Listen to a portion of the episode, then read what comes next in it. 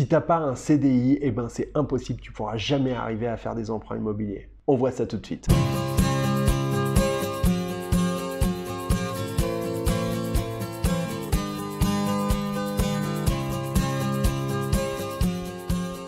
Salut, c'est Jérémy, tu es toujours euh, sur euh, la chaîne Frugalisme, la chaîne qui est dédiée à ton indépendance financière et qui peut t'apprendre à en faire plus avec moi. On est toujours dans la playlist 60 jours pour changer de vie. 60 jours, une vidéo par jour, un conseil, une thématique, une recommandation pour arriver à t'engager de manière très simple et très pratique sur le chemin de l'indépendance financière. Aujourd'hui, je voudrais aborder la thématique euh, des crédits immobiliers au travers du, du CDI, d'accord, du contrat à durée indéterminée.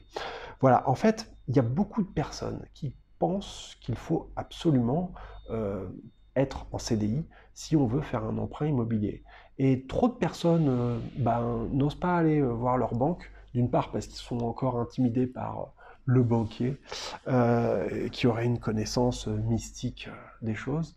Et ben voilà, en fait, moi ce que je veux te dire, c'est que je voudrais partager mon expérience par rapport à ça, c'est que j'ai réussi en tout et pour tout à faire 8 emprunts immobiliers sans jamais être en CDI, en contrat à durée indéterminée.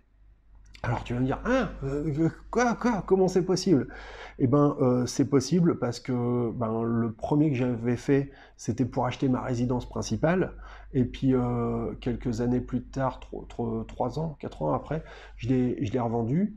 J'ai soldé euh, ce crédit, voilà, donc ça a fait un et puis bah, ensuite, j'en ai fait euh, sept autres euh, petit à petit, mais qui ont été faits pour acheter de, l'immobilier locatif, c'est-à-dire de l'immobilier qui génère de l'argent. Et pour tous, ça a été des, des, investissements rentables, puisque j'arrive à être en cash flow positif.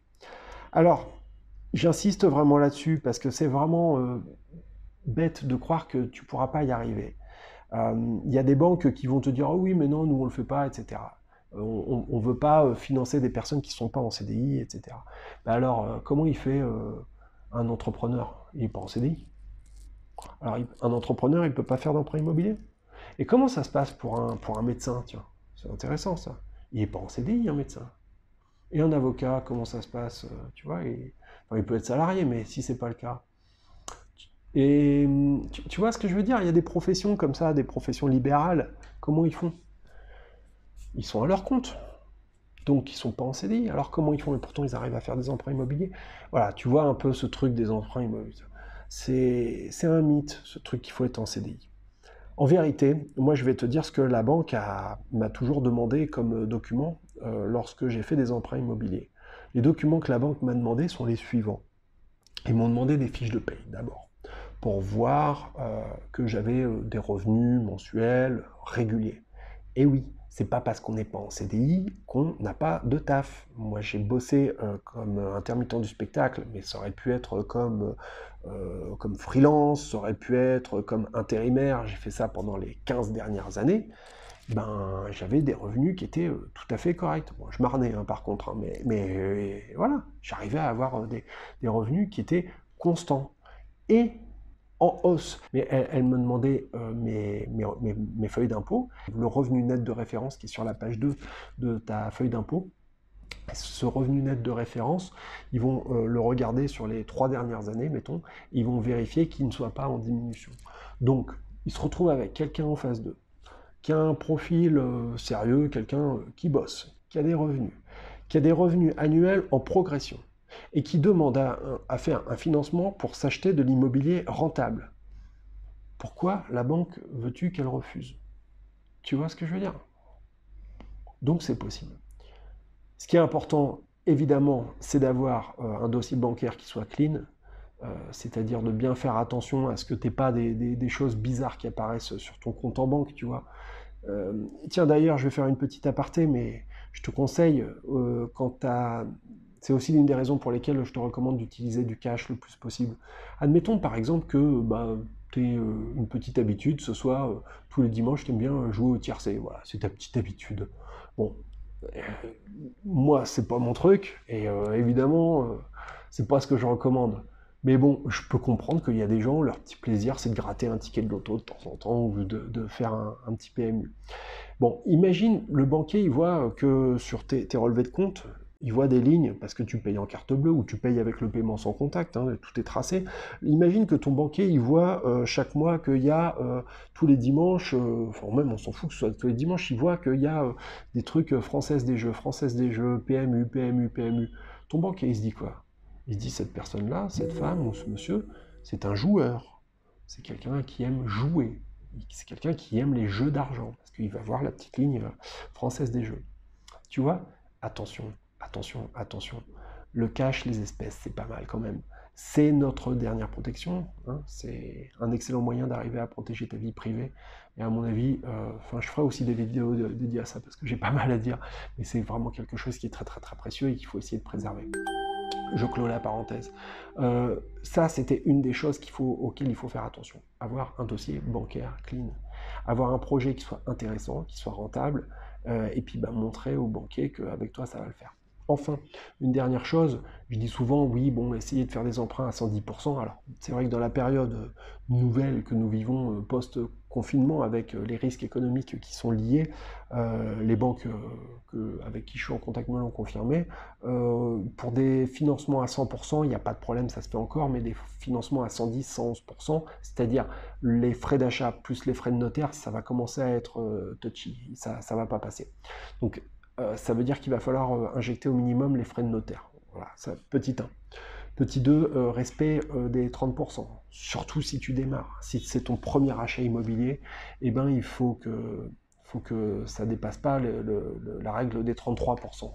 C'est-à-dire que ben, tu prends ton revenu, puis ben, ton, revenu mensuel, eh ben, il va falloir que ta mensualité de remboursement ne dépasse pas 33%, le tiers de ce truc-là. Ce qui, à mon sens, est une débilité, parce que quelqu'un qui a des revenus très importants, comme euh, encore une fois un médecin ou un avocat, on, devrait réfléchir en reste à vivre et non pas en règle des 33%, ça n'a pas de sens. Mais bon, euh, c'est une recommandation de la Banque de France et les, réseaux bancaires, euh, bah, ils sont en train de l'appliquer. bon, on suit les recommandations. C'est vrai que si les emprunts à 100% ou à 110%, ça va être compliqué, ben, ce serait quand même pas mal d'envisager le fait que tu doives amorcer tes premiers achats avec une injection euh, de cash. Ce qui veut dire clairement que tu mettes un peu d'apport, le moins possible, mais que tu essayes de mettre de l'apport pour avoir des projets qui soient vraiment rentables et qui soient en cash flow positif. C'est personnellement ce que j'avais fait euh, au début de ma, de ma, période euh, d'investisseur quand je me suis lancé, c'est que j'avais quand même injecté pas mal de cash pour être sûr d'avoir euh, des, projets qui étaient vraiment rentables et qui étaient en cash flow positif. Par la suite, ça a pu me permettre d'arriver à avoir des bons leviers de négociation, notamment auprès de la banque, pour obtenir des financements à 110%. Et ensuite, dans la période euh, actuelle, je suis plutôt en train d'essayer de me débarrasser de certains biens sur lesquels j'avais injecté énormément de cash pour ne garder principalement que ceux sur lesquels j'ai des dettes et bénéficier au maximum de l'effet levier. Voilà un petit peu la mécanique que je suis en train euh, d'appliquer. Voilà un petit peu vidéo un petit peu plus euh, technique. J'espère que tu auras néanmoins euh, appris des choses et encore une fois que ben, tu vas te mettre sur le, le bon chemin, hein, voilà, pour euh, faire euh, tes dossiers bancaires si tu souhaites faire un emprunt immobilier. Encore une fois, le plus important, c'est de croire en toi, c'est de soigner ton dossier bancaire et c'est d'être sûr que même si tu n'es pas en CDI, l'important c'est que tu aies des revenus. Être en CDI, ça n'est pas une condition sine qua non et encore une fois, il faut considérer un truc important aujourd'hui, c'est que le CDI n'est plus du tout une sécurité. Nous sommes tous logés à la même enseigne. Je vais même aller encore un tout petit peu plus loin. Je pense que quelqu'un qui est intérimaire et qui a l'habitude de travailler avec plusieurs employeurs, voire plusieurs boîtes d'intérim, est beaucoup plus en sécurité que quelqu'un qui ne dépend que d'un seul employeur, qui potentiellement a le droit de vie ou de mort sur toi.